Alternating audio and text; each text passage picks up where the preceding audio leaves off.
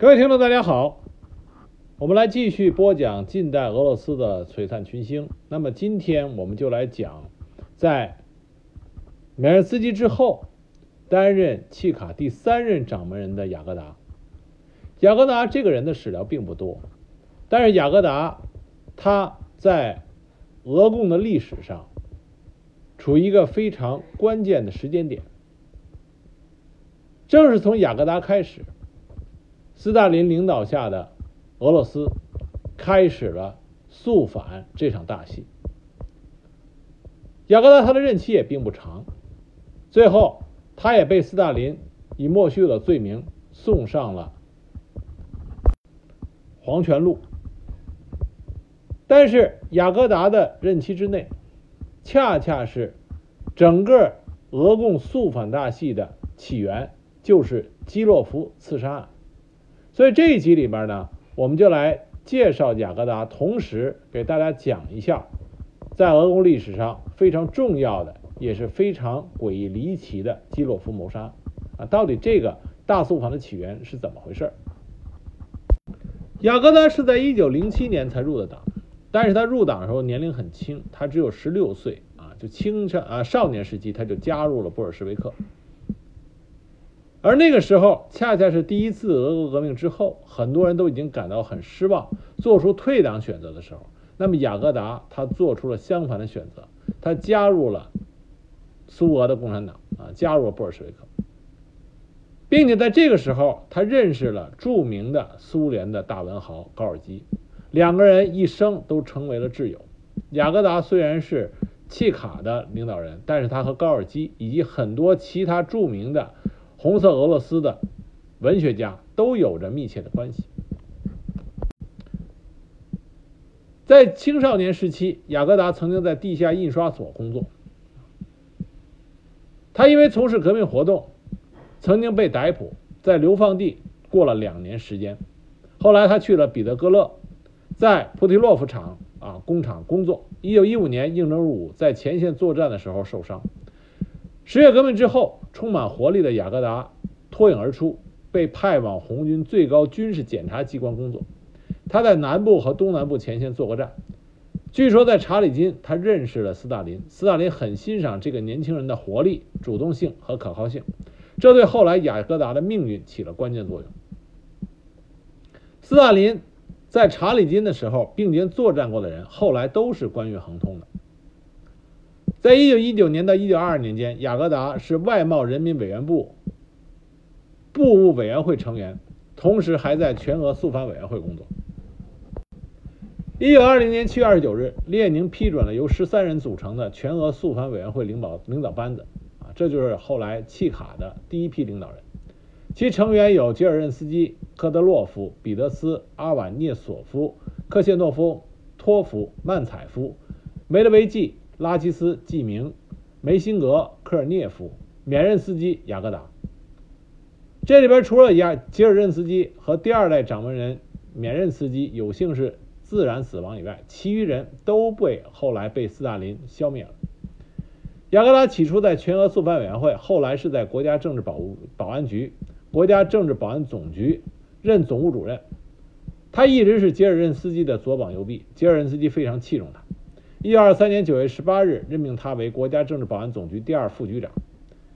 雅各达取代缅任斯基，接管了国家政治保安局、国家政治保安总局特别处，开始监视军队的情况。后来，他又接任缅任斯基，领导整个秘密行动局。托洛斯基曾经对雅各达进行过如下的评价：他说，雅各达办事非常认真，为人毕恭毕敬，完全没有个性。他瘦瘦的，面呈土色。留着短胡须，穿着旧式的军上衣，给人留下一种勤奋的小人物的形象。在托洛斯基的眼里，无论是缅任斯基还是雅各达这些契卡的领导人，在他的面前，都看的啊是平平无奇。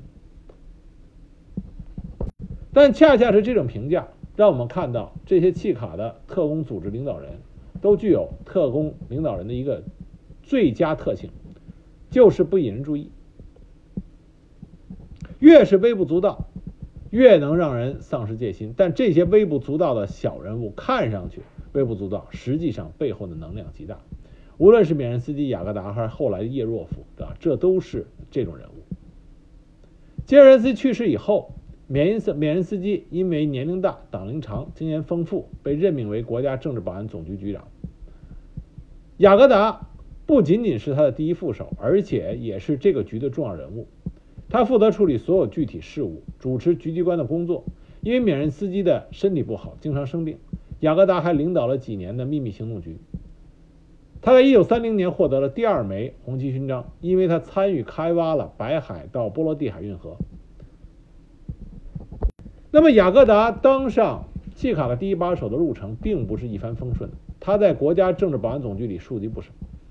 但是因为斯大林赏识他，把所有反对他的人都通通的从保安总局调走了。这位雅各达地位的上升，奠定了基础。但是斯大林也注意到，为什么会有这么多的人对雅各达有不同的意见？日积月累，这些不同意见也让雅各达雅各达在斯大林的心中的地位开始出现了动摇。一九三一年，他由国家政治保安总局第一副局长降为第二副局长。自此，他就再也没有重新担任过第一副局长。不过，斯大林在降了他的职以后，却推荐他在党代表大会上选为中央委员。这就是给一个打一下，再给一个甜枣吃。缅人斯基因为心脏病，在一九三四年五月十日去世。在等待任命的两个月里，雅各达实际上处于一种悬空状态。这也是因为斯大林并没有把雅各达作为一个最合适的人选，他尝试为着切卡领导人这个至关重要的位置，考虑了不同的候选人，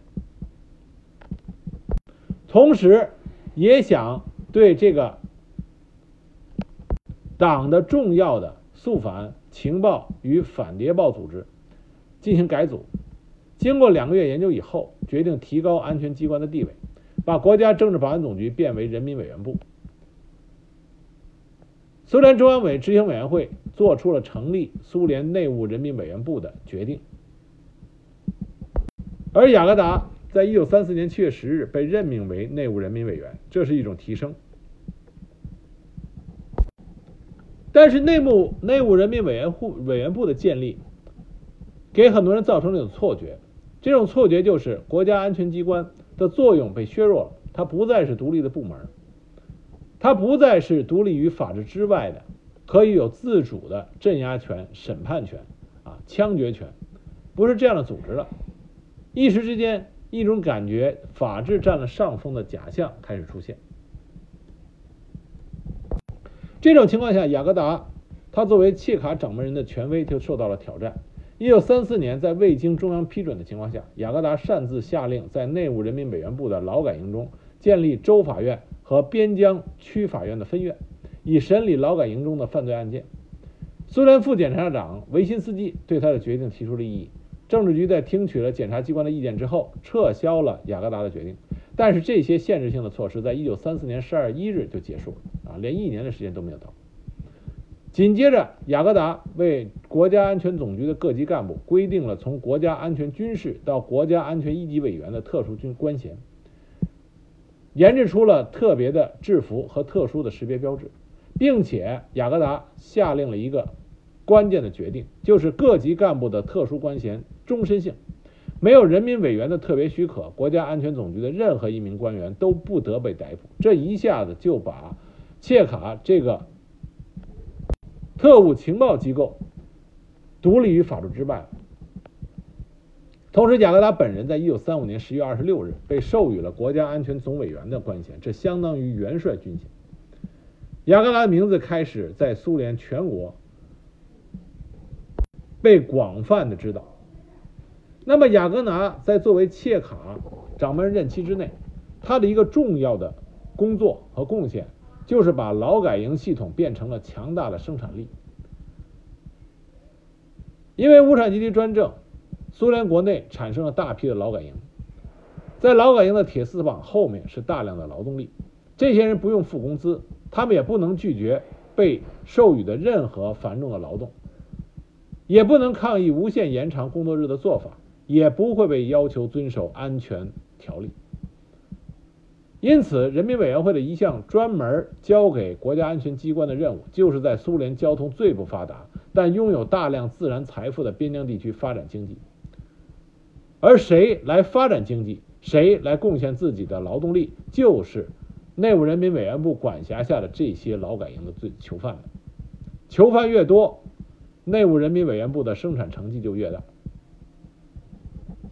那么，对劳改营这些囚犯这种血腥的压榨，是不是说明雅各达就是一个残酷、冷酷无情的人呢？其实，很多人心中都有一个同样的疑问。就是制造了大肃反，大量的冤假错案，制造了那些残酷的劳改营的这些契卡的掌门人们，雅各达、叶若夫、贝利亚，他们是不是天生的残酷无情，还是说因为他们从事的工作使他们变成如此的残酷无情呢？这是很多人心中的疑问。但是对这个疑问的回答是众说纷纭的，并没有统一的意见。我们就拿雅各达为例，他的同事后来是这么评价雅各达的：说这是个聪明人，他和吉尔任斯基一起工作过很多年，关系非常密切。吉尔任斯基非常信任他，他是一个干活的好手，他大量的工作，并且能迅速的抓住问题的实质。他相当有文化，可以说受过完整的中等教育。但是他和叶若夫、贝利亚这些人有一个共同点，就是他们是典型的执行者，这是斯大林最赏识他们的地方。从残暴这个角度来说，贝利亚还会用棍子揍一下被捕者，叶若夫有时候也会亲自审问被捕者，但他们从来没有亲自杀死过人。雅各达连亲自审讯啊，暴力审讯的这种记录都没有。虽然雅各达对捕捉、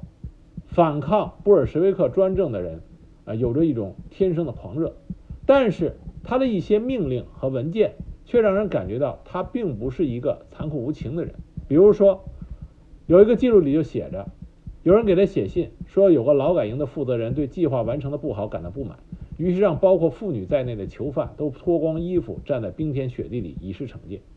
雅各达当时下令马上调查，并且批示道。你们是从哪里找来的这群恶棍？竟让妇女站在冰天雪地里，谁允许这么做的？那么看这篇记录，你会觉得雅各达像是一个执行正义的、极富正义感的这么一个人。但是我们不能忽略的是，在三十年代，在斯大林领导下，苏联党内、苏共党内那种残酷无情的政治斗争，以及在红色苏维埃建立之后。反对红色苏维埃的势力与红色苏维埃之间进行的这种殊死的搏斗，使得雅各达这个作为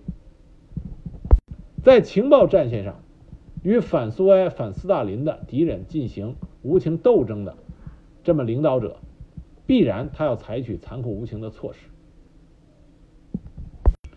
与他的继任者叶若夫相比，雅各达相对来说还是相对温和的。在苏联的档案记录里，我们可以看到，从二十年代末到三十年代中期，由雅各达负责的监狱里和劳改营里边秩序井然。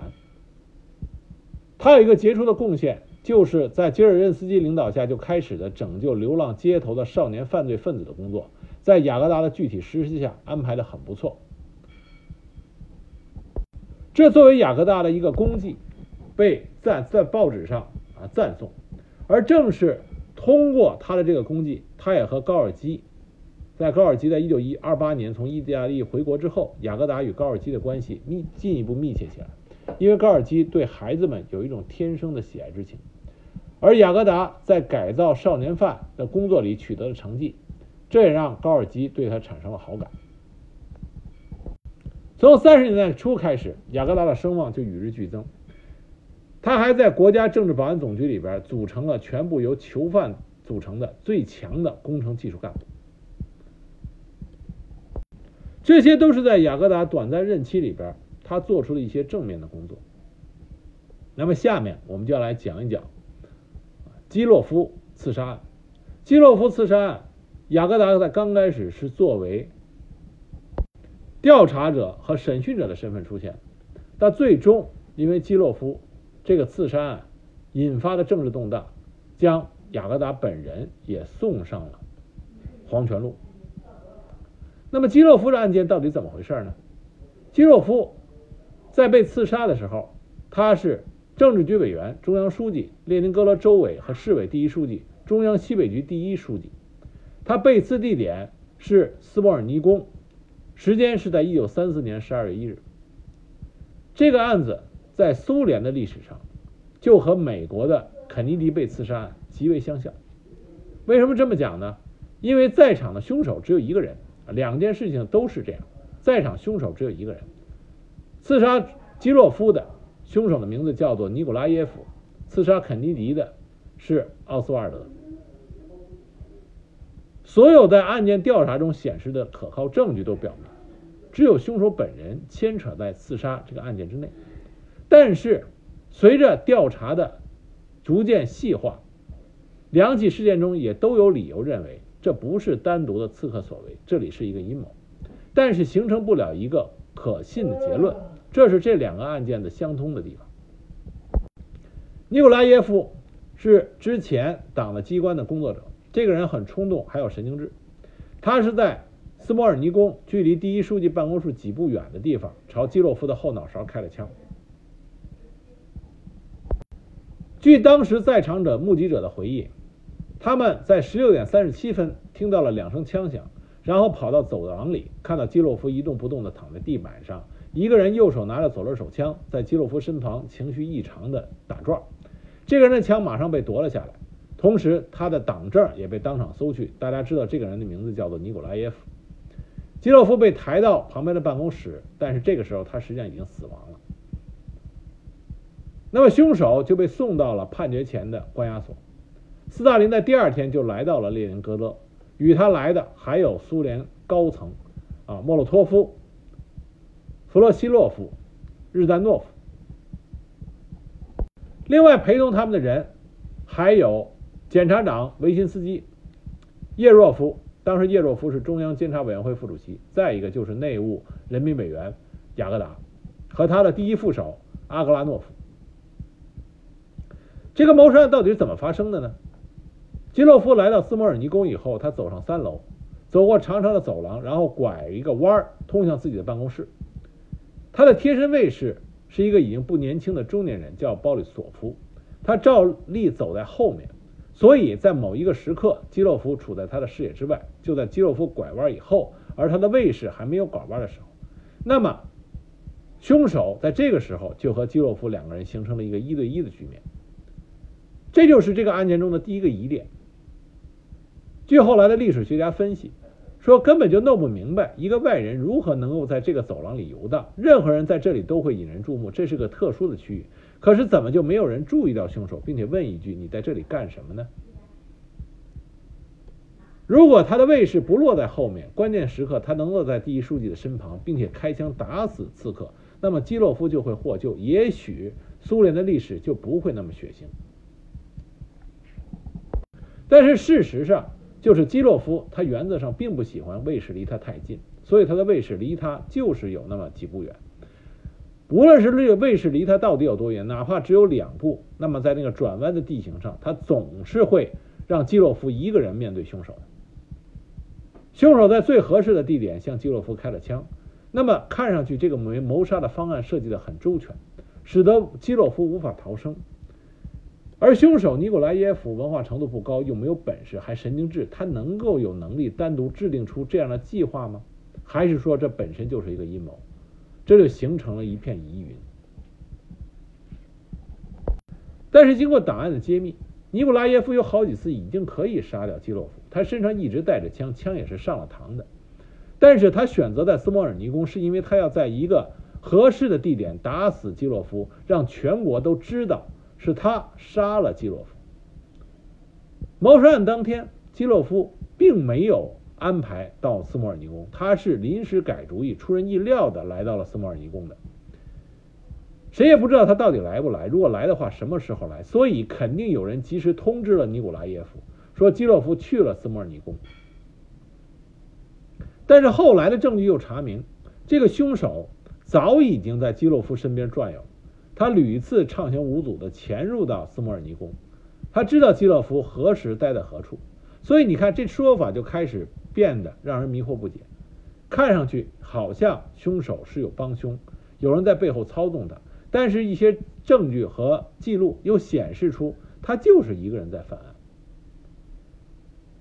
最诡异的一件事情是，一九三四年十月十五日，也就是在凶手谋杀基洛夫之前的一个半月，他曾经在基洛夫家的旁边被拘捕过。而内务人民委员部列宁格勒局政府啊保卫处处长在询问他之后，就不知道为什么把他给放了。后来赫鲁晓夫曾经说过。尼古拉耶夫两次被拘捕，两次被释放，说明有针对基洛夫的阴谋。但是从相关文件记录来看，尼古拉耶夫只被拘捕过一次，而且他居住的被拘捕的地点那里经常聚集着几十个人，经常是带着请愿书、告状信、呼吁书来。当时的警察不时的在这里就抓捕，抓走以后，经过一番教育工作就把他们放了。而尼古拉耶夫也是在这样的一次逮捕中落网，照例也是经过训斥就把他放。可是这里边有一个最大的疑点，就是尼古拉耶夫这个时候身上是带着枪的。那个时候的苏联，带枪是一件大事儿，枪并不好被搞到，因为反对破坏分子时不时的就在人们的身边，所以对手枪的控制是极严格的。那么手里拿着枪的尼古拉耶夫怎么可能被抓了以后又被放掉了？这又是一个疑点。而这个尼凶手尼古拉耶夫，他的整个的啊。在党内的记录也并不是一个完美无瑕的优秀党员这么一个样子。他在刺杀基洛夫的时候已经被开除出党，啊，因为这个人他神经质，他跟所有人都搞不好关系，而且埋怨这个埋怨那个，所以他被开除出过党。虽然后来恢复了党籍，但是给了他一个记录个人档案的严控警告。这样一个人在被逮捕之后，居然莫名其妙的就被轻易的被放走了。至于他杀死基洛夫的原因，那么官方的说法是说他的妻子米利达长得很漂亮，在州党委机关工作。那么基洛夫呢，比较喜欢和漂亮女人聊天，他并没有和这个米利达夫有过任何的不正不正当关系，但是可能在说话语气上比较轻佻。那么有人就跟尼古拉耶夫说，他的妻子对他不忠，和基洛夫有一腿。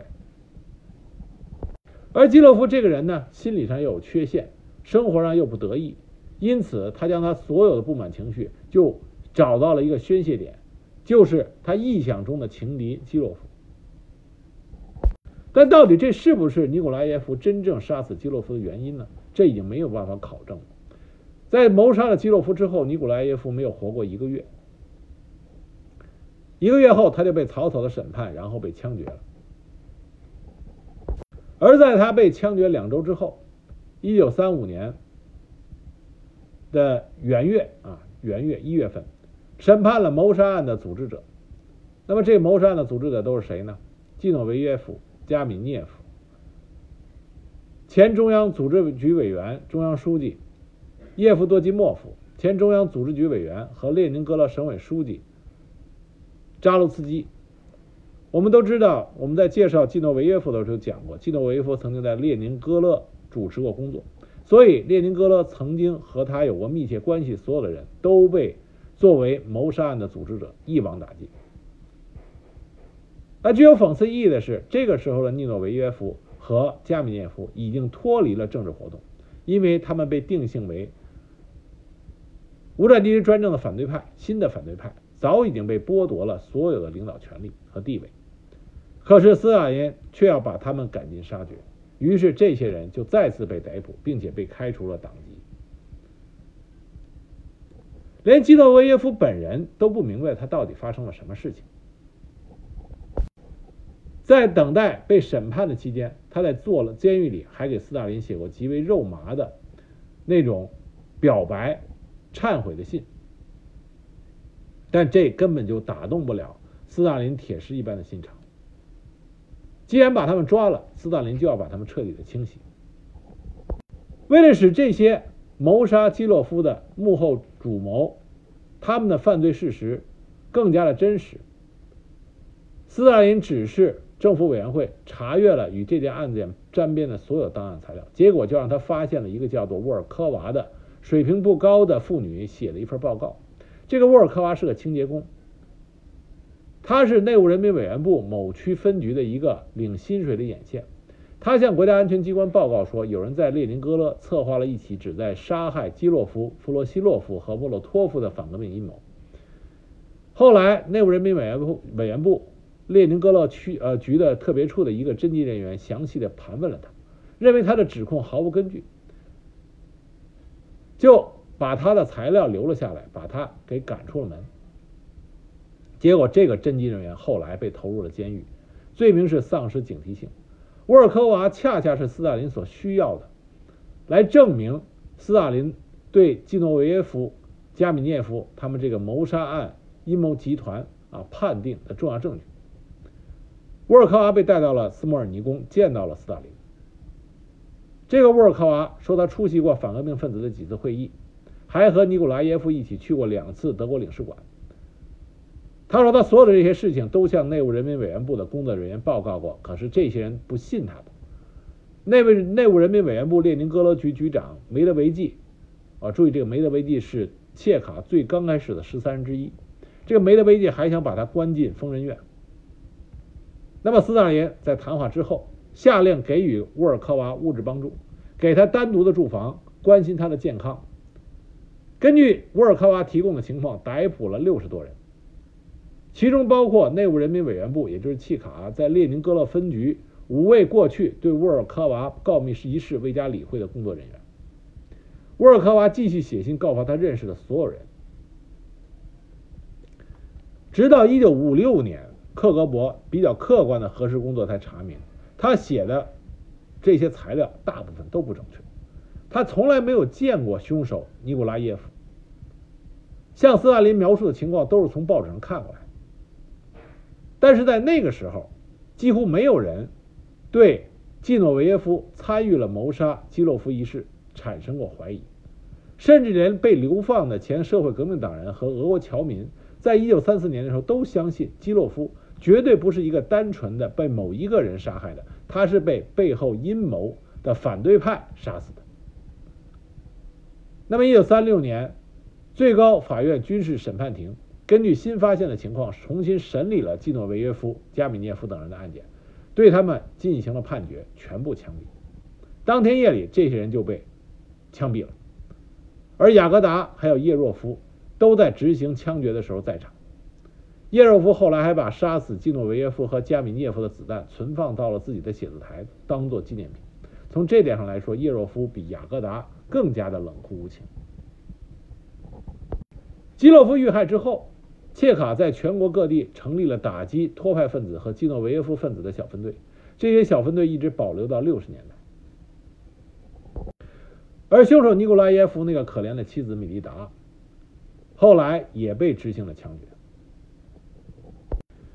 看上去基洛夫的死是斯大林用来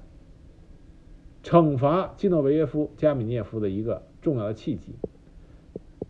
那好像尘埃落定了，但是。后来在苏共二十大的秘密会议上，赫鲁晓夫却说基洛夫的死和斯大林有关系。为什么？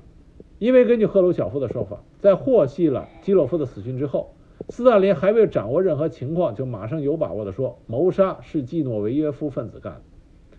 布哈林曾经在中央全会上提到这一点，但斯大林马上反驳说，他说这话的是第七天到第八天说的，之前是无法知道是什么人开的枪。但是，米高扬在他的回忆录里证实，关于季诺维耶夫分子有罪的话，是在斯大林刚刚将他们召集起来时候说的，好像斯大林已经做好了宣布基洛夫遇害的准备。那么，基洛夫的死是不是斯大林真正下令安排的呢？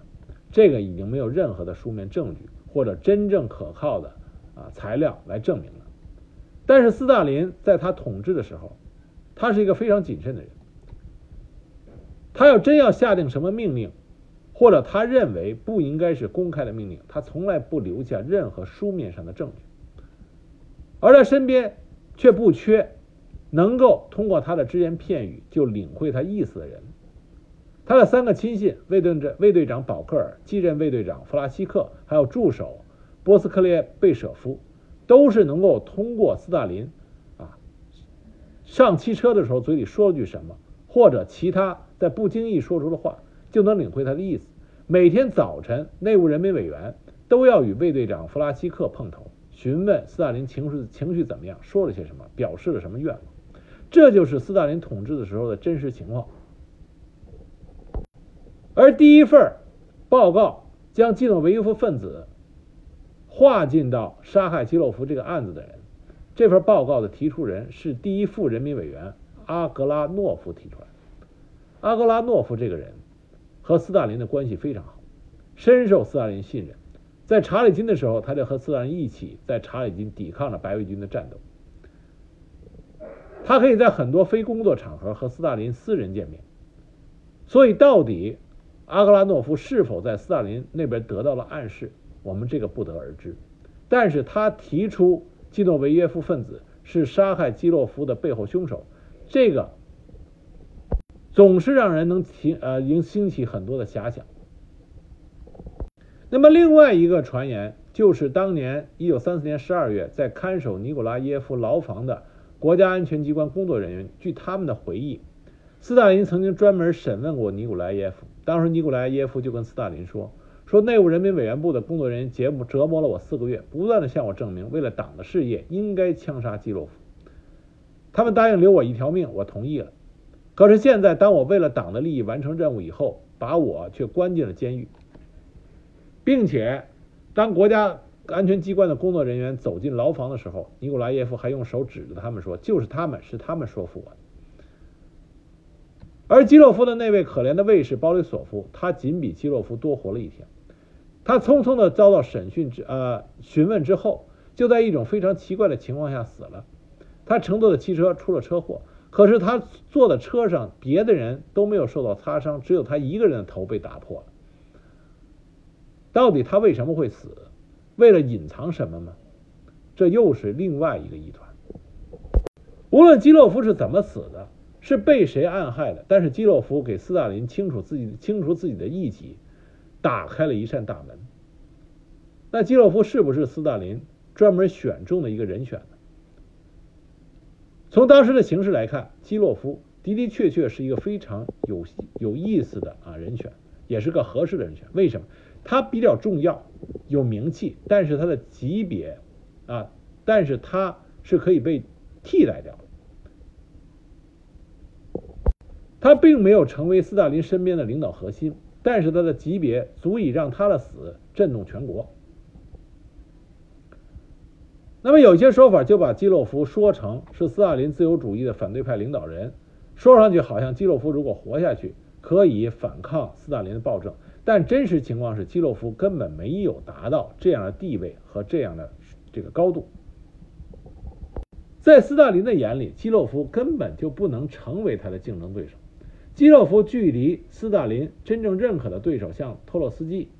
像基诺维耶夫、像布哈林、像图哈切夫斯基，基洛夫还差得很远。虽然在基洛夫的一些报告里，他提出了。让我们软化一下镇压手段吧，让我们缓和一下农民的困难处境吧。说过这些话，但是他真正行使过的政策，并没有任何温和路线的啊具体实施方针。恰恰相反的是，他在解决列宁格勒住房问题的时候，采取的是简单粗暴的方法。数万非无产阶级出身的人被赶出了自己的住宅，送到了西伯利亚，这样很多住宅就腾了出来。这是一个口头上温和路线的拥护者，但实质上根本没有任何作为的啊这么一个领导者。总而言之，基洛夫只是一个州一级的政治家，而斯大林他已经有了继承人，国家和党内的二号人物莫洛托夫。基洛夫距离挑战斯大林的权威还差了几个数量级呢。但是基洛夫的遇害，却给斯大林已经做好准备要实行的。对全国范围内，对俄共党内进行大清洗，提供了一个最好的契机。基洛夫遇害之后，很快，在一九三四年十二月，仅发布了一个命令，一整套已经通过的关于镇压的法律就开始实施了。苏联中央执行委员会在一九三四年六月八日将有关叛国的条例列入了反革命罪条例。在基洛夫死后十天，内务人民委员会啊委员部列宁格勒州局就列出了应被逐出列宁格勒人的名单，大约是一千名政治上不可靠的人。如此短的时间，只能说明一点，就这些都已经早已准备好。基洛夫的死引爆了所有。一九三四年十二月四日，中央执行委员会主席团决定加快审理涉嫌参与恐怖活动的案件，不接受有关此类案件的赦免请求书，立即处决。被判处极刑的人，第二天，各共和国的刑法典就做出了如下修改：在十天内结束对此类案件的侦查，审理案件时不得旁听，不接受上诉状和赦免请求书，立即执行判决。这个法律一直沿用到一九五六年。具有讽刺意义的是，切卡的后边的领导人贝利亚，也是契卡最权力滔天的领导人，贝利亚就是被这个法律啊给处死的。因为这是一个很方便的法律。根据中央执行委员会人民委员会一九三四年的决定，成立了臭名昭著的内务人民委员下属特别会议，大大简化了国家安全机关的工作。这将斯大林时期，也就是大肃反时期，诉讼程序要求办理已经降到了最低限度的手续。特别会议的领导可以二话不说，直接签署判决书。特别会议有权不经审判就把认定有社会危害的人流放五年或者送劳改营五年，把外国公民驱逐出境。到了一九三七年，这个权利被上升到直接可以判处八年的劳改营。到一九四一年十一月十七日起，特别会议已经可以直接做出直至死刑的任何判决。特别会议在战后获得了如下权利。永久流放刑满释放人员，把参加民族主义地下活动的人的家庭成员从立陶宛共和国、拉脱维亚共和国、爱沙尼亚共和国和乌克兰西部各州迁往边远地区。而特别会议权力由什么人掌握呢？是内务人民委员州三人小组。这三人小组成员包括内务人民委员部地方局局长或副局长、民警局局长和内务人民委员会委员部。地方局负责处理相关案件的处长。到了一九三七年七月三十日，根据中央委员会统一的命令，改按另外一个原则组建三人小组，这成员包括共和国内务人民委员或内务人民委员部地方局局长、党的书记和检察长。三人小组有权采取直至枪决的任何惩罚措施。至此，潘多拉的盒子就被彻底打开了。腥风血雨的大戏自此在苏联就登上了舞台。所有的人，只有斯大林除外，都被陷入到这场腥风血雨中，包括腥风血雨的执行者契卡的成员，也一个个在腥风血雨中由执行者变成了受害者。基洛夫案件之后，契卡的很多重要成员。尤其是列宁格勒这里契卡的一些领导者，都被投入到劳改营中。这些人刚开始以为他们只是被追究工作上的过失，但是后来他们发现，正是因为他们了解情况，所以他们要被彻底的从肉体上遭到消灭。其中比较著名的就是内务人民委员部列宁格勒局局长梅德韦季，以和他的副手扎波罗热茨。梅德韦季，我们之前提到过，他是契卡建立起的十三个人中的一个，他和吉尔任斯基的关系极为密切。梅德韦季也是波兰人，因此和布吉尔任斯基关系很好。那么在基洛夫被刺之后，刚开始梅德韦季被判处劳改三年，内部人民委员部的同行们还都庆幸他没有被执行枪决。认为过一段时间他会接着恢复工作，可是当他们后来知道他们的掌门人雅各达也被捕以后，他们知道这场清洗连这些所谓的执行者也不可能逃避掉了。一九三七年九月，一个新的案件落到了梅德韦季的头上，他被指控被招募进了波兰的军事组织，并且积极参与了他的活动。从一九三四年以前就已经从事了有利于波兰利益的破坏活动和恐怖活动，因此，在一九三七年十一月，梅德韦季就被判决执行枪决，而他的副手扎布罗热茨也在1937年8月被判处了死刑。这些契卡的创建人们，最终也是倒在了自己人的枪口之下。雅各达在基洛夫被谋杀之后，在这个案件的审理中，他是进行调查，并且进行啊执行着斯大林给予他的全部命令。但是在执行过程中，他的表现并没有让斯大林满意。斯大林这时候的目光已经和他的信任都转向了叶若夫，因此，在一九三六年九月二十九日，斯大林在给政治局委员发来的一封电报里面。他就任命叶若夫为内务人民委员。他说这是完全必要和紧急的事情。雅各达显然在揭露托洛斯基、季诺维耶夫集团的工作中未能出色的完成自己的任务。国家政治保安总局在这项工作上延误了四年时间。那么，为什么斯大林看重叶若夫，并不看重雅各达呢？从一个数字上，我们就看出原因了。一九三四年到一九三五年，雅各达任职契卡掌门人期间，逮捕了二十六万人。一九三六年到一九三七年，叶若夫任职期间，被逮捕者达到一百五十万人。也就是雅各达输给了叶若夫这个丧心病狂的刽子手。如果说雅各达他还有所顾忌、有所收敛的话，那么叶若夫上台之后，有计划的杀人工作就正式开始了。有人说，雅各达是最后一个在契卡掌门人位置上可以做些解释，并且救下无辜者的人。雅各达虽然很少承认他的部门犯错误，但最少他还能承认他犯过错误，而叶若夫则根本不可能承认错误。一个最典型的例子就是叶若夫下令取缔了成立于1918年的政治红十字会。什么叫做政治红十字会呢？就是在俄罗斯红色苏维埃下一个特别的组织。它是用来帮助政治流放犯、政治囚犯委员会、帮助政治犯协会、帮助政治犯以及他的家属安排生活、解决一些冤情啊，这么一个组织。无论他是不是能够做到帮助一些冤情平反，但是最少这个组织在雅各达任职期间还存在着。他的领导人是马克西姆·高尔基的妻子。革命前的社会革命党党员佩什科娃，因为高尔基的缘故，佩什科娃再加上佩什科娃本人也拥有着在人民中拥有着极高的声望，所以佩什科娃经常能够代表一些被迫害的人的亲属来找切卡的领导人进行谈话。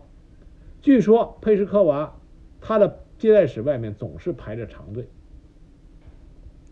那么在吉尔任斯基任职期间。佩什科娃经常跟吉尔任斯基谈话，他总能救些人。那么在，吉尔任斯基去世之后，佩什科娃领导的政治十字十呃政治红十字会的办事能力就大幅度下降。他们所能做的事情，就仅能够打听到被捕者关押在哪里，和亲属可以做些什么。我们前面提到，雅各达和高尔基是很好的朋友，所以他并没有拒绝见佩什科娃。佩什科娃有时候见到雅各达之后，能使犯人减刑，而且雅各达在某些场合还表示出对佩什科娃的钦佩之情，并且说：“也许我们的人抓的太多了。”那么雅各达这些表现都让斯大林极为不满。那真正让雅各达的命运被盯上了黄泉路的契机。事件是什么呢？是前政治局委员和工会领导人托姆斯基在一九三六年八月二十二日自杀的时候，他给斯大林留了一封信，在信的末尾加上了一句话。这句话这么说的：“如果你想知道促使我在一九二八年五月走上右翼反对派道路的人是谁，请你亲自问我妻子。只有那时候，他才会说出他们的名字。”斯大林马上就派人，那派去的人就是叶若夫。以党的监察委员会主席的身份去见托姆斯基的遗孀叶若夫回来以后报告说，托姆斯基指的就是雅各达。这种说法并没有真凭实据来证明它的真实性，但无论如何，雅各达在斯大林的心中已被钉上了不能信任、要彻底清除的标签。那么他的继任者。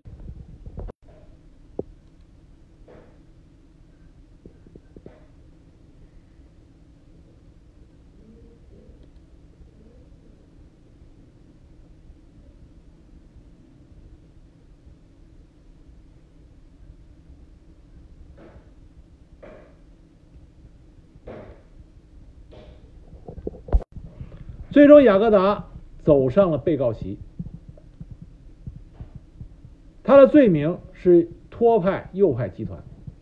而与他一起站在被告席上的，是布哈林党的宠儿，前政府首脑雷科夫。他们组成了又一个莫须有、莫须有的啊这个犯罪集团——反革命集团。面对他的指控，雅各达做了苍白的反驳，但最终他的苍他的反驳根本就。得不到任何的批准。三月十五日凌晨，他被枪决，而被和他一起被枪决的是他在契卡的一批忠心耿耿的手下，包括他以前的副手阿格拉诺夫、菲罗科菲耶夫、国外处处长阿尔图佐夫、机要处处长博基、特别处处长加伊、运输处处长沙宁、经济处处长米罗诺夫。机密政情处处长莫尔恰诺夫，行动处处长保克尔。也就是说，他在契卡任职期间，所有的关键部门的领导人全部和他一起被一锅端了，全部被枪决。他的妻子也在被他被处决几个月之后也被枪毙了。最悲惨的是，他的父母雅各达的父母最终也被判处了死刑，被枪决了。